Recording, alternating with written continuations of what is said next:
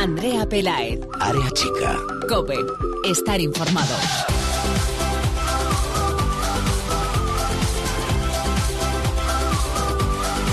¿Qué tal? Muy buenas, bienvenidos una semana más al espacio en cope.es dedicado al fútbol femenino. Bienvenidos a Área Chica. Ya estamos en el parón FIFA de la primera Iberdrola y de las ligas también internacionales tras disputarse el pasado fin de semana la jornada número 22 de la primera Iberdrola en el calendario efectivo sería la jornada 21, lo recuerdo, por aquella jornada suspendida por la huelga de las futbolistas. El fútbol femenino español para durante dos semanas.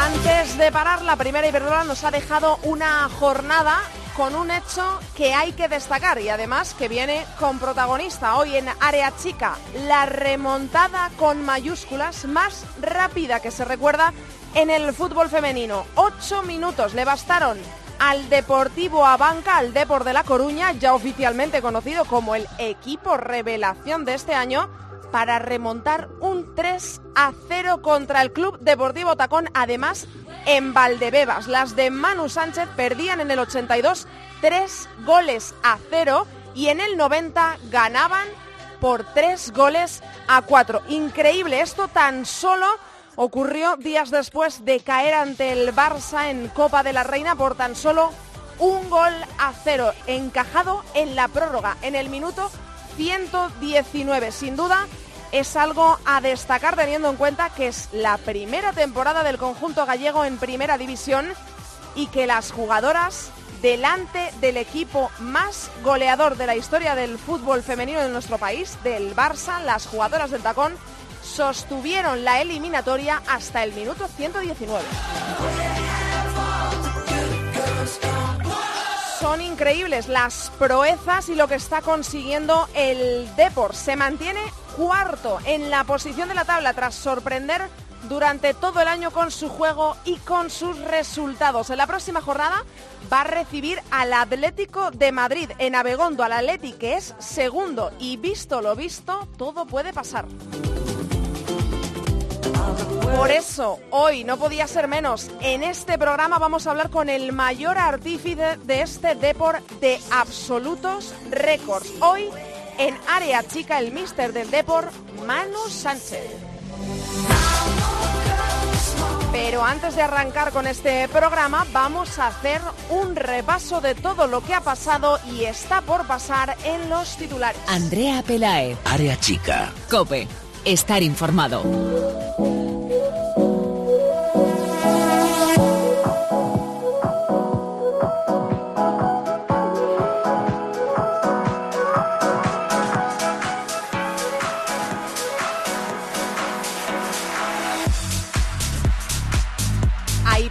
FIFA, como acabo de decir, y es evidente porque la selección española juega esta semana y con Jorge Vilda a la cabeza ya está en Estados Unidos. Ayer pisaron suelo estadounidense, concretamente el suelo de Orlando, donde van a disputar su primer partido. Va a ser este jueves ante Japón a las 10 y cuarto hora española, 10 y cuarto de la noche. Para el domingo tendrán que viajar a Nueva Jersey, donde se medirán a Estados Unidos, casi nada la actual campeona del mundo, a las 11 de la noche y el miércoles día 11, último encuentro de este torneo oficioso ante Inglaterra también a las 10 y cuarto. La buena noticia, buenísima noticia es que estos tres encuentros de la selección española se van a poder seguir desde aquí, desde España, a través de la televisión. Los va a emitir Teledeporte.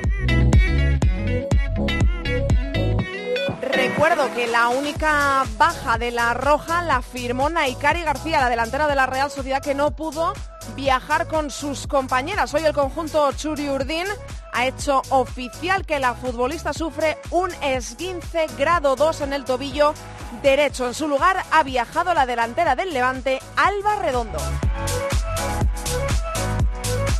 Más cositas de fútbol internacional. Ya se conocen las sedes de las finales de Champions para el año 2022 y también para el 2023. En el año 2022 va a ser en Turín, en el estadio de la Juventus y en el año 2023 se va a disputar en el campo del PSV Eindhoven.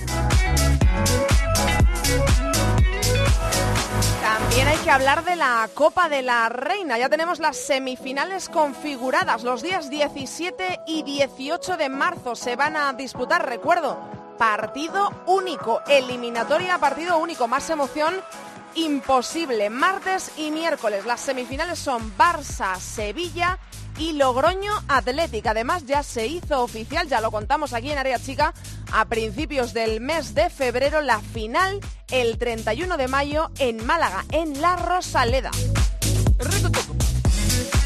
Repasamos ahora todos los resultados que nos dejó la vigésimo primera jornada de la primera Iberdrola. Sevilla 0, Levante 2. Salva Redondo y Eva Navarro marcaron los goles. El Levante continúa con la presión sobre el Atlético de Madrid por la segunda plaza. Con esta derrota, el Sevilla volvió a perder tres jornadas después. Granadilla Tenerife 2, Valencia 0. Martín Prieto con un doblete dio la victoria al Granadilla que provocó la decimocuarta casi nada derrota consecutiva del Valencia en Liga y le mandó directo al descenso.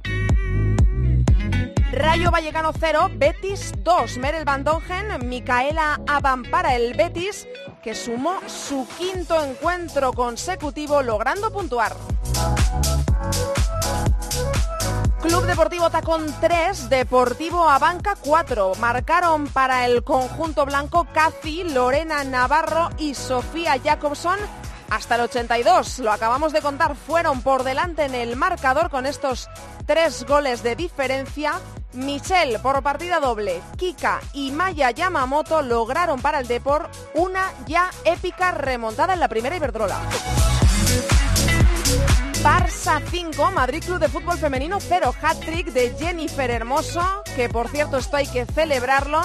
La delantera española se convierte en la pichichi de toda Europa. Es la delantera que más goles lleva en todas las ligas europeas. Para el, para el Barça también marcó Vicky Losada y Stephanie Van der Gag para firmar la goleada.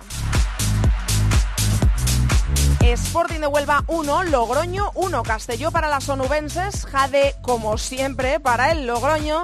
Este punto le sirvió al Sporting para salir del descenso y al Logroño para mantenerse en una cómoda séptima posición. Atlético de Madrid 3, Real Sociedad 0. Ludmila marcó dos goles. El tercero lo hizo Amanda San Pedro, la capitana del conjunto rojiblanco, para mantener a las colchoneras en esa segunda posición que da lugar a la Champions. La Real Sociedad sumó su tercera derrota en los últimos cinco partidos. Y por último, el último resultado de la jornada llegó sin goles. Athletic de Bilbao 0, Español 0. Sorprendente resultado sobre todo por parte del Athletic de Bilbao. Partido sin goles en un encuentro que al español le sirvió para sumar su quinto punto de la temporada.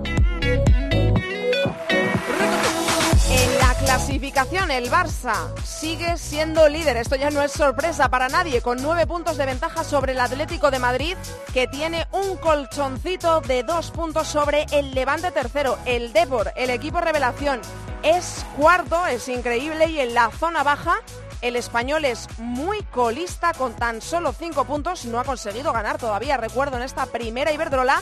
Y el Valencia ya está metido en el descenso con 17. Está, eso sí, tan solo a un puntito de la salvación que marca el Sporting de Huelva. Repasada toda la actualidad, nos vamos a escuchar a uno de los entrenadores de moda en la primera Iberdrola, pero antes te recuerdo como siempre dónde estamos en las redes sociales. Somos arroba cope en Twitter y en Facebook facebook.com barra área chica cope. Hoy en la técnica tengo conmigo al gran Antonio Bravo. Comenzamos ya. Andrea Pelae. Área chica. Cope. Estar informado.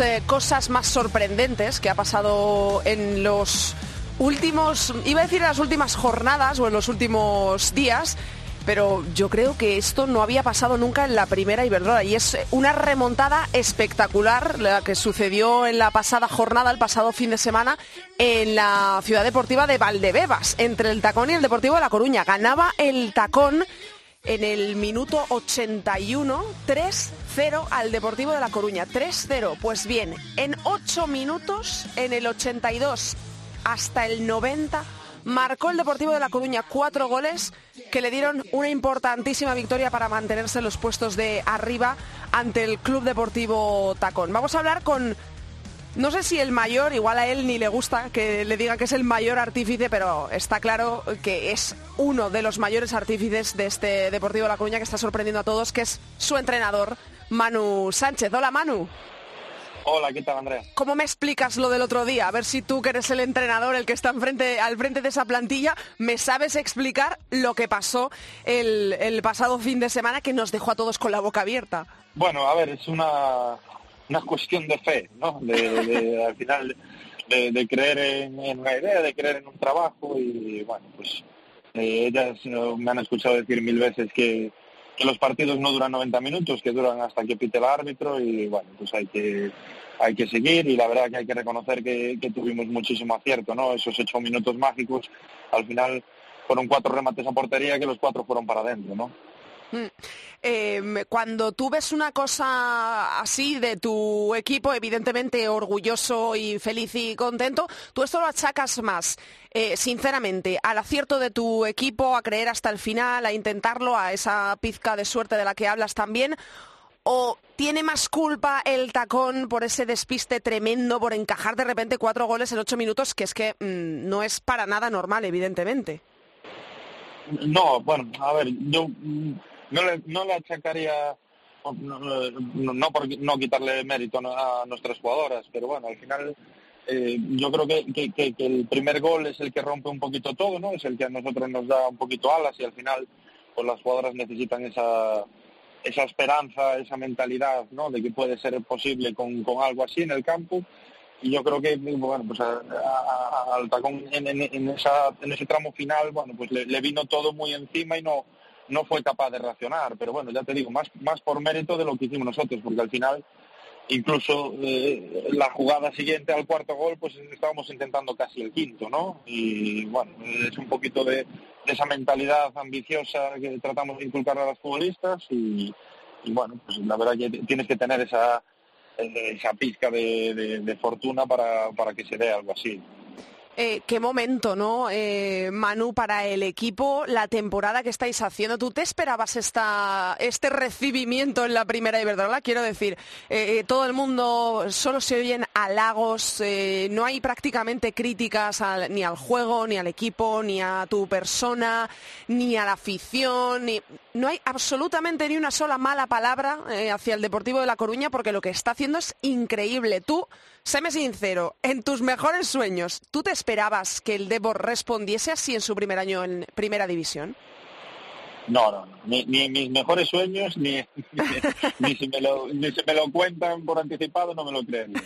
La verdad que, bueno, nosotros hay muchas cosas que sí que es cierto que, bueno, pues que, el público en general está descubriendo ahora de este equipo, de estas jugadoras, que nosotros, bueno, pues ya lo estábamos haciendo en, segunda división, lo que pasa es que no tienes el altavoz de la, televisión y de los medios que, tenemos que tenemos ahora, pero bueno, sí un poquito pues eh, esa deportividad, ese fair play, esa forma de hacer las cosas, ese ese cariño, esa ilusión con el que todas nuestras jugadoras y toda la gente que rodea al equipo y el propio club pues pues trata este proyecto de fútbol femenino, pues ya, ya se viene haciendo un poquito desde el principio. Sí que es verdad que nosotros yo personalmente no contaba con que pudiéramos desarrollar pues, nuestro modelo de juego en primera división como lo hacíamos antes. Y, bueno, es un poco pues atreverse, muchísimo trabajo, porque al final hay muchísimo trabajo detrás y sobre todo sacrificio y esfuerzo de ellas, que es, que es un, con la Real Sociedad somos la plantilla más joven de la categoría y eso también hay que, hay que destacarlo y bueno, pues la verdad que disfrutando, disfrutando una barbaridad y, y a ellas les digo siempre lo mismo, que lo disfruten porque el fútbol el éxito es efímero, enseguida desaparece todo y bueno, pues que vivan este momento que es, yo creo que es un año inolvidable. Eh, Manu, hablas de, eso, de mantener el estilo de juego, ¿no? Yo creo que es uno de los halagos que más recibe este Deportivo de La Coruña, que es mantener ese estilo de juego prácticamente con el mismo bloque de jugadoras que vienen de la segunda división. Esto es difícil. ¿Tú tuviste claro desde el principio que la esencia de este Depor en primera división iba a ser o iba a cimentarse sobre el mismo estilo de juego en segunda, teniendo los equipos de la calidad que hay en primera división? No, la verdad que, tuve y tuvimos muchas dudas. Eh, la verdad que en pretemporada pues no lo pasamos muy bien, priorizamos sobre todo pues eh, la condición física de las jugadoras porque es donde donde más se nota no el hmm. salto de segunda a primera.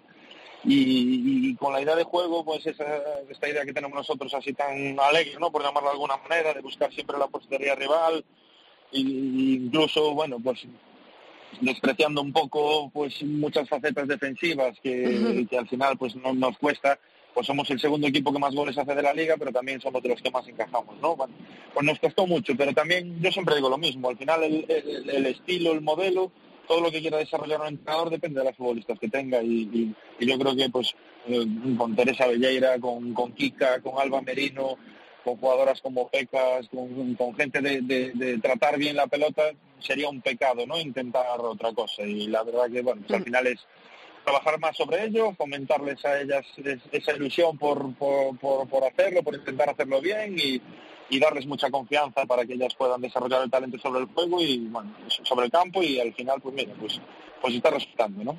Dijiste hace poco, como entrenador es el día más reconfortante que he vivido. Esto puede pensar quien eh, esta frase no te la haya escuchado, no sepa de qué partido viene.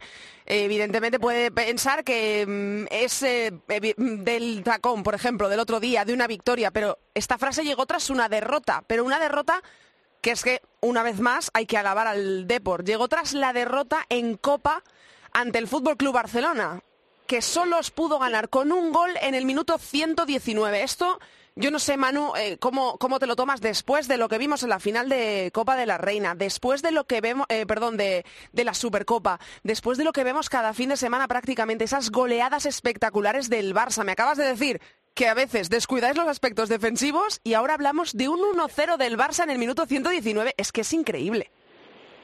Sí, la verdad que, bueno, eso dije yo y, es así como me sentía, ¿no? Me sentía súper orgulloso de ellas porque precisamente nuestra esencia es, es 100% ofensiva, buscar siempre portería rival y ese día pues era un día de, ponerse el buzo de trabajo y trabajar muchísimo, al final sin perder pues, esa, idea ¿no? que tenemos nosotros, porque cada vez que recuperábamos balón nosotros intentábamos jugar, intentábamos salir como hacemos siempre desde atrás pero sí que era un día de, pedirle a esas jugadoras que te estaba diciendo yo, pues de, mucho talento, de pues priorizarles el trabajo, ¿no? Mm. Y yo creo que es otra parte del talento que tienen ellos, ¿no? Porque al final pues sacrificamos muchísimas cosas, creo que hicimos humildemente un, buen planteamiento, ellas lo entendieron a la perfección, porque al final apenas tuvimos dos días para trabajarlo, para que lo vieran, un par de sesiones de vídeo y grabar un par de entrenamientos para que vieran exactamente lo que intentábamos lo que intentábamos buscar y en el campo lo plasmaron pues a la perfección y bueno pues la verdad que ese sabor agridulce porque pues al final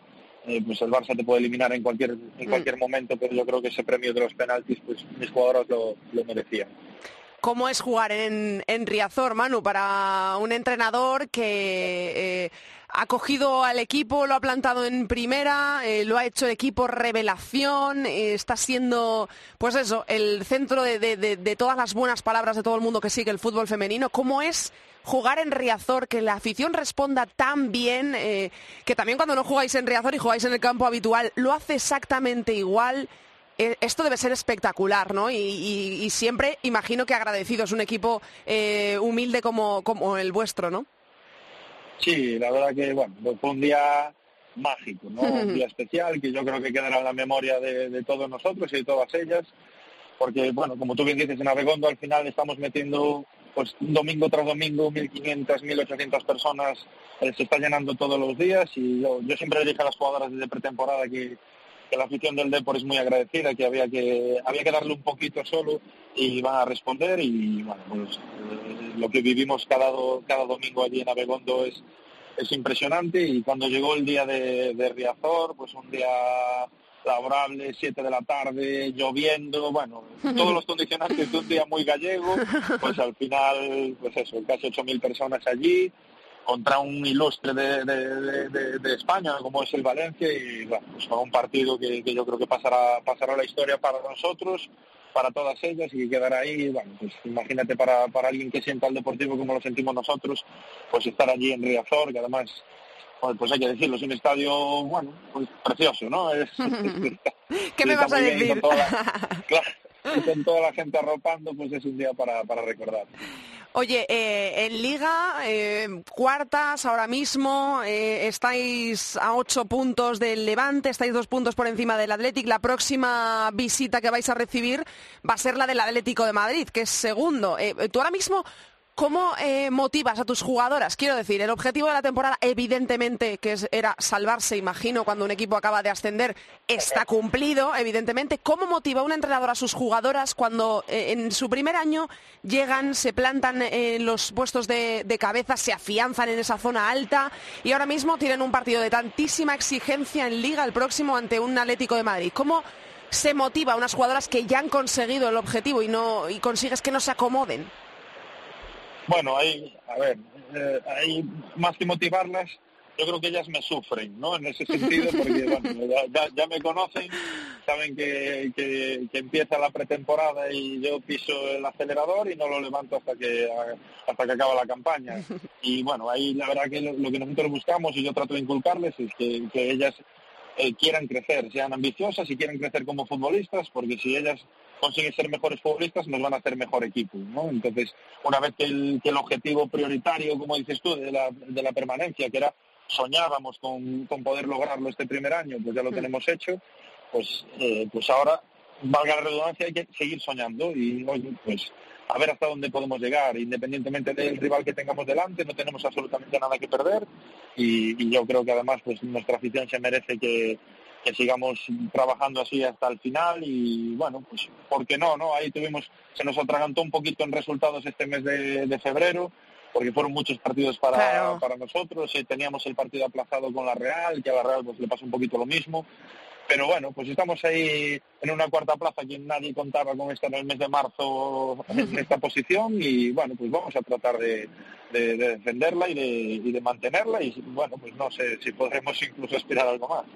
Eh, Manu, te hago la última. Eh, yo sé que hay jugadoras, evidentemente, en la primera Iberdrola de un nivel altísimo. Pues tenemos ahí a Jennifer Hermoso, por ejemplo, tenemos a Charlín Corral en el Atlético de Madrid, a Amanda San Pedro, tenemos a grandes leyendas de nuestro fútbol también español. Pero eh, yo no sé si tú ahora mismo tuvieras que fichar a una jugadora, teniendo las jugadoras que tú ya tienes, eh, por ejemplo, como Gaby, eh, Iris, Michelle, Teresa Belleira, Atenea del Castillo, que son jugadoras que están recibiendo muchísimos halagos por, por su juventud. Algunas, a pesar de esta juventud, con una experiencia, un saber estar sobre el terreno de juego que asombra, pues manteniendo el estilo que habéis tenido siempre. Si tú ahora mismo tuvieras que fichar a una jugadora que tú creyeses que es la que mejor podría eh, entrar en el equipo y, afianzarse en vuestro juego, ¿a quién ficharías? Bueno, pues yo tengo que decir que, esta campaña yo no ficharía a nadie. Yo creo que en el, mercado de invierno pues eh, reforzamos lo, que creíamos necesario para, para el equipo con las incorporaciones de Lorena y de Carolina y yo creo que todas, bueno, pues las 21 futbolistas que tenemos en la plantilla se, han merecido y se, merecen todos esos halagos que tú dices y, disfrutar de ellos y no, no tenemos que, agitar más el árbol, está perfecto como está. Yo como entrenador me siento súper satisfecho porque al final pues, bueno, pues todas y cada una de ellas nos dan el rendimiento que esperamos, incluso mucho por encima y nada, pues eh, lo que queda de temporada es para, para que ellas disfruten y bueno, pues luego ya, ya veremos el año que viene a ver, a ver qué pasa. Bueno, Manu, pues eh, te agradezco muchísimo haber estado hoy en Área Chica y, gracias por el fútbol que nos enseñas cada fin de semana con tu equipo, con el Deport, del que estamos disfrutando muchísimo, que ha conseguido enamorarnos a, todos o a casi todos los que seguimos el fútbol femenino y da gusto que entre un equipo desde segunda división con tantísima fuerza como lo ha hecho el Deport este año. Así que muchísima suerte lo que resta de, de temporada y vamos a ver de lo que es capaz el Deport, que todavía queda un poquito hasta que se finalice esta liga Iberdrola esta primera división este año. Un abrazo enorme, Manu. Vale, muchísimas gracias a vosotros. Andrea Pelaez. Área chica. Cope. Estar informado. Like I never left. Another sprint, another step, another day, another breath. Been chasing dreams, but I never slept. Bueno, tenemos eh, dos parones FIFA, que ahora mismo esto es como Disneyland para uno que yo me sé, que sigue todo el fútbol femenino internacional. Esto debe ser, imagino, lo más eh, divertido de, de la temporada. Para Borja Rodríguez, nuestro experto en fútbol femenino internacional de FUTFEM Internacional. Hola, Borja. Bueno, divertido, pero luego hace una bola, ¿eh? Bueno, hola, hola Andrea. que tienes que ver mogollón de partidos, imagino, bueno, muchos igual Bueno. casi ni los puedes ver porque no se televisan, no se emiten, pero ¿esto a ti Eh. te gusta más que cuando hay eh, la- cuando están las ligas en marcha o te gustan más las ligas? A ver, a mí me gusta realmente más, a ver, las ligas y la Champions, es decir, mm, digamos porque puedes seleccionar un poquito más, ¿no? Aquí resulta que hay un montón de partidos, la Ya. mayoría con, con interés y, y eso, al principio pues el primer día lo coges con interés, el segundo ya se te hace una bola, ¿no? Y, y al final ya llevo muchos años eh, viéndolo y, y he decidido pues seleccionar muy bien los partidos y, y ya está, porque si no si no se te hace la cabeza se te pone como un bombo y entonces Hombre, ya pues sí. No, Pues no sí, eso. Eso está, eso está bien. Pues vamos a repasar, evidentemente, todos estos torneos internacionales que tenemos en estas eh, próximas dos semanas, en este parón FIFA, pero evidentemente vamos a empezar por lo que más eh, de cerca nos toca, ¿no? Que es esa, eh, esa She Believes Cup con la participación de la selección española en un torneo que ya nos has adelantado tú cuando supimos que iba a participar España en, esta, en este trofeo oficioso. Ya nos adelantaste que era uno, fue uno de, de los torneos más prestigiosos, si no el que más de estos que se jugaban en este parón Sí. FIFA, pero que ahora ha perdido un poco de interés porque, bueno, Francia, Alemania, que en su momento lo jugaron, Mm. ahora tienen eh, otros torneos, ¿no? Pero no está nada mal porque recuerdo, No. España va a jugar ante Japón, ante Estados Unidos, que es la vigente campeona del mundo. Vamos a ver si se puede repetir un partido tan bonito y tan eh, de cerca, ¿no? De la selección española como el que tuvimos en el Mundial, aunque ganando, por favor. Y, y ante Inglaterra, o sea, no está mal, ¿no, Borja? Pero no, es lo de ver, antes. yo mm, no es lo de antes porque mm, literalmente antes todo, todo el mundo creíamos que bueno era un digamos eh, las cuatro mejores selecciones del mundo frente a frente, ¿no? Ahora pues bueno pues como Alemania ha preferido estar en el Algarve porque les viene más cerca y Francia ha decidido hacer su torneo, pues al final pues no vemos ese choque que prácticamente se podría decir que todo eran pues finales del mundial cada partido, ¿no?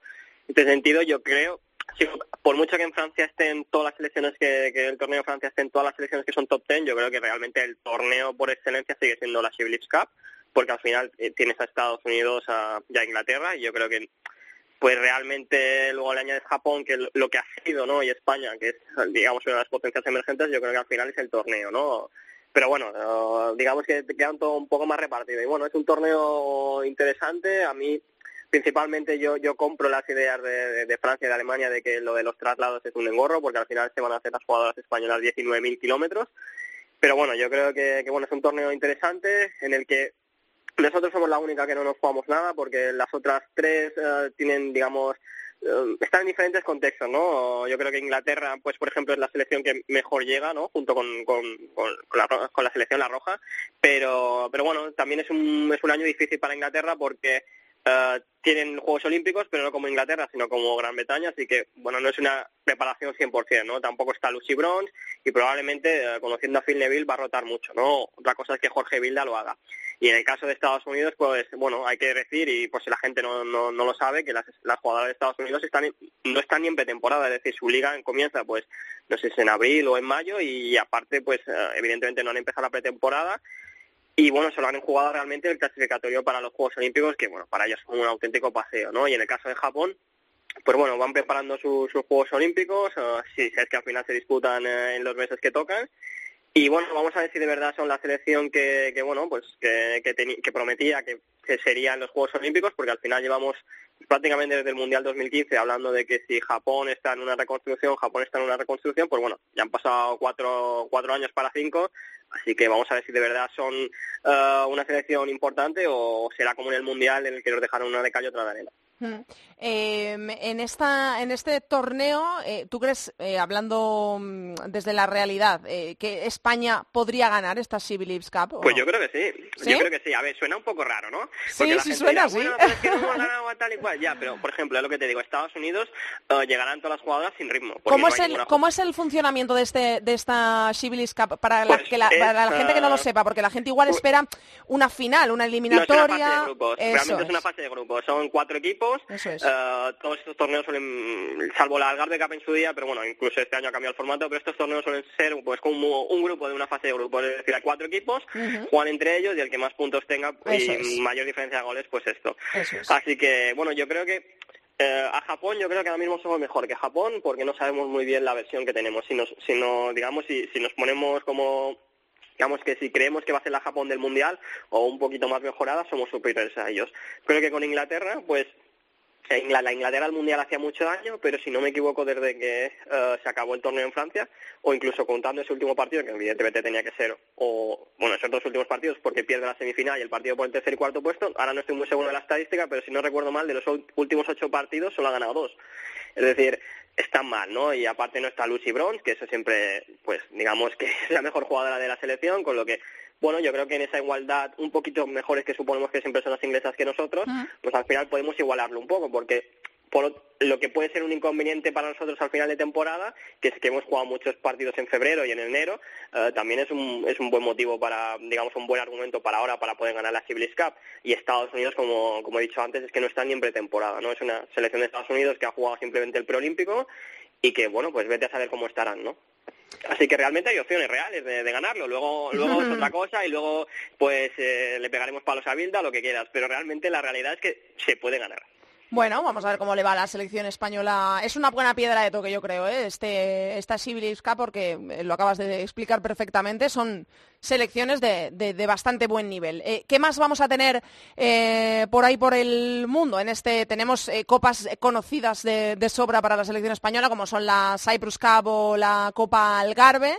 Pero, ¿qué, ma- qué- qué- ¿quiénes juegan ahora esta Copa Algarve? ¿Quiénes juegan esta Cyprus Cup? ¿Y qué más torneos o, o partidos vamos a poder ver en este, en este parón FIFA? Bueno, empezamos un poco por lo, digamos, por ah, los torneos de menos nivel, pues la Cyprus Cup, pues fíjate, ya se ha quedado un poco para... Se ha quedado en nada, realmente ¿eh? se ha quedado en, en nada, literalmente se ha quedado en nada, ¿no? Pues realmente no tiene mucho interés, más allá de que, de, bueno, para las selecciones implicadas, porque yo creo que jugadoras de primer, primer nivel, pues no vas a ver, y selecciones de que luego compitan por títulos tampoco lo vas a ver, entonces, pues, teniendo en cuenta el cartel que hay en otros torneos, pues prácticamente es como si no existiera, ¿no? Y la Pinatar ah, Arena, creo que se llama, o Pinatar Cup, creo que es, en el Pinatar Arena en Murcia. Bueno, pues eh, allí, por ejemplo, hay, digamos, hay dos selecciones que tienen mejor cartel que en la Cyprus, ¿no? Porque están Islanda y Escocia.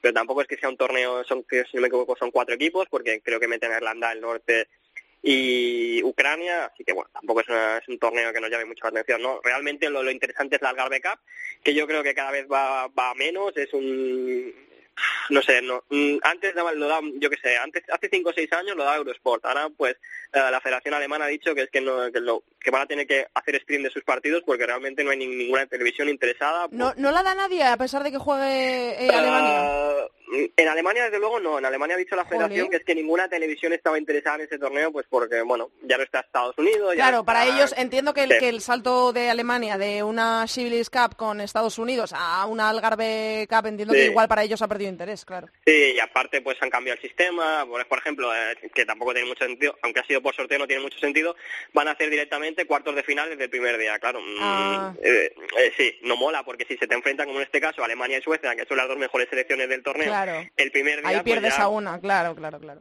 Sí, y encima se cruzan luego Dinamarca y, y la Dinamarca de Pernille Harder y la Noruega de Caroline Hansen contra estos. Es decir, la final probablemente llegue pues Alemania o Suecia contra una selección pues a lo mejor como Nueva Zelanda o Bélgica que realmente no tienen mucho nivel. Y en ese sentido pues yo creo que la Gabe Cup ha perdido muchísimo, ¿no? Y como gran referencia ahora, como gran revelación o mm, en, digamos en Europa sale este torneo que se ha inventado Francia, el, Sí. el torneo de Francia, nos han comido mucho la cabeza la verdad, porque el torneo de Francia no es que hayan pensado mucho como nosotras, así que bueno, eh, tienen bueno, tienen un cartel bastante interesante, ¿no? Yo creo que Canadá y Brasil son selecciones top 10 en el ranking FIFA, luego las plantillas quizás difieren un poco de eso, pero, pero bueno, vas a tener a Sinclair, vas a tener a una selección como es Canadá que en los próximos Juegos Olímpicos va a defender su bronce, vas a tener a una Brasil que no tiene nada que ver con la que vimos en los últimos meses porque la ha cogido Pias Unhage, uh, con lo que va a ser muy interesante de ver, y luego sobre todo vas a tener a Francia que, que bueno, porque no, aunque no gane títulos es una de las tres grandes potencias del mundo del fútbol femenino, uh -huh. luego vas a tener a Países Bajos, que es la final, la campeona de Europa y la subcampeona del mundo, así que realmente es, es digamos, la competencia directa, yo creo, ahora mismo de, o sea, que, que, que, todo el interés está un poco dividido, ¿no? Entre la Civil Cup y sí. esta Copa de Francia. Y lo bueno y lo malo, digamos, porque para seguir los torneos es que no coinciden en fechas. Es decir, la, lo, digamos que si no me equivoco, la Civil Cup es, uh, aparte de que es por la noche, uh, sí. si no me equivoco, es jueves, uh, domingo, sí, miércoles. Exacto. Y los otros son martes, sábado o, o martes o viernes, viernes, sábado y, mm. y otro martes. ¿Y, esta, decir, no, no, coinciden fechas. ¿Y que... esta Copa Francia se puede ver aquí en España? ¿Tienes, eh... Gran pregunta. Gran pregunta. Uh, seguro que en Países Bajos se da y en Francia se da porque, uh -huh. digamos, uh, lo, han, lo han anunciado. La cosa es que nos pongan un stream mm, abierto, gratis o legal, ¿no? Pero ya. televisión va a tener. La Cup, por ejemplo, el problema es que en algunos partidos no va a haber ni cobertura televisiva. Ese es el gran problema de, de la Cup. Bueno, vamos a ver qué es lo que pasa en toda esta también eh, un poco vorágine de, de, de, miedo, de pánico, coronavirus, que, que, ah, sí, que sí, esto, te quería, esto te quería preguntar. Tú que tienes controlado todo por el mundo, ¿está afectando? Porque ya sabemos que aquí en España no, eh, de momento, en, en, al menos en eh, tanto en la primera división masculina como en la primera, bueno, la primera división masculina, miento, porque el otro día en un eh, Betis-Valencia o Valencia-Betis no, no recuerdo, no hubo rueda de prensa, ni hubo nada después, ni previas tampoco. Eh, pero en el fútbol femenino, la primera Iberdrola de momento no ha, se ha jugado nada a puerta cerrada, se han dado ruedas de prensa de, con total normalidad. Alrededor del mundo, en, en clave internacional, ¿tenemos pues, que destacar algo que se esté haciendo sí, diferente? Bueno, primero, primero que ahora me has hecho pensar, ¿no? Porque si no le, he leído mal que la NBA eh, no van a poder dar los jugadores eh, hacer high five, ¿no? Chocar los cinco con la gente, pues ahora no sé si viniendo España, Inglaterra de Europa, en Inglaterra, en Estados Unidos les van a dejar a porque Italia, Italia no juega ningún torneo de estos. Italia sí, Italia juega la Algarve Cup y bueno, pues el otro día mirando mirando la, la, plantilla, pues vi que se habían dado de baja cuatro y resulta que las cuatro jugadoras eran del Milan, ¿no? Entonces estuve preguntando y dijeron que parece ser que, que, el Milan, el club, eso es una decisión de club, no de no de no selección de ni de federación. No, el Milan ha dicho, pues pues mira, que sus jugadoras, pues por precaución o demás, como medida preventiva, pues sus jugadoras no van a ir. Si no me equivoco, eran uh, Tucheri, Cimini, Fusetti, uh, Bergamaschi y Jacinti, no, no van a ir a, con Italia. Uh -huh. Lo curioso es que una jugadora del Inter como es Tarenzi sí que va, que digamos que Inter de Milán y Milán está en la misma zona, lo que no tiene mucho sentido. Pero por, como he dicho es una idea del club, ¿no? Tampoco pues creo que tienen jugadoras como Dominica Racón, que estuvo la primera de Bedrola, con Encio Ba, uh, Jerome y Zorbo tampoco van, así que yo creo que es una medida del Milan que ha tomado han tomado ellos. Eh, he visto una foto en Instagram ahora mismo que, que estaban mm. entrenando las jugadoras, así que bueno, como medida preventiva no está mal, porque yo también sé que si no me equivoco en, en Euroliga de baloncesto o algo sí. así, tampoco en, no va, va a jugar por nada, así que Sí, bueno, pues... va, va, a ocurrir en el, en el Real Madrid de baloncesto y acabamos de tener la noticia, el Valencia-Atalanta y el Getafe Inter de Milán, casualmente, se van a jugar a puerta cerrada también. Pues mira, en, ya lo tiene. Así que mira cómo está el tema. Bueno, eh, vamos a ir conociendo durante toda la semana si ocurre algo con la, la, selección italiana, si ocurre algo en su partido. Nos vas informando de todo como siempre. Un abrazo enorme, sí, Borja. Pues, venga, hasta la semana que viene, Andrea. Chao.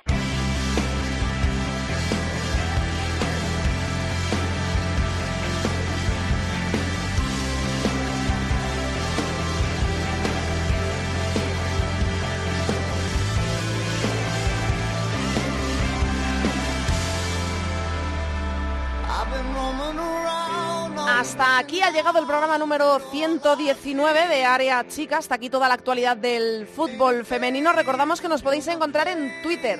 Somos arroba Área Chica Cope y en facebook.com barra Área Chica Cope. Os recuerdo que este fin de semana no tenemos primera Iberdrola.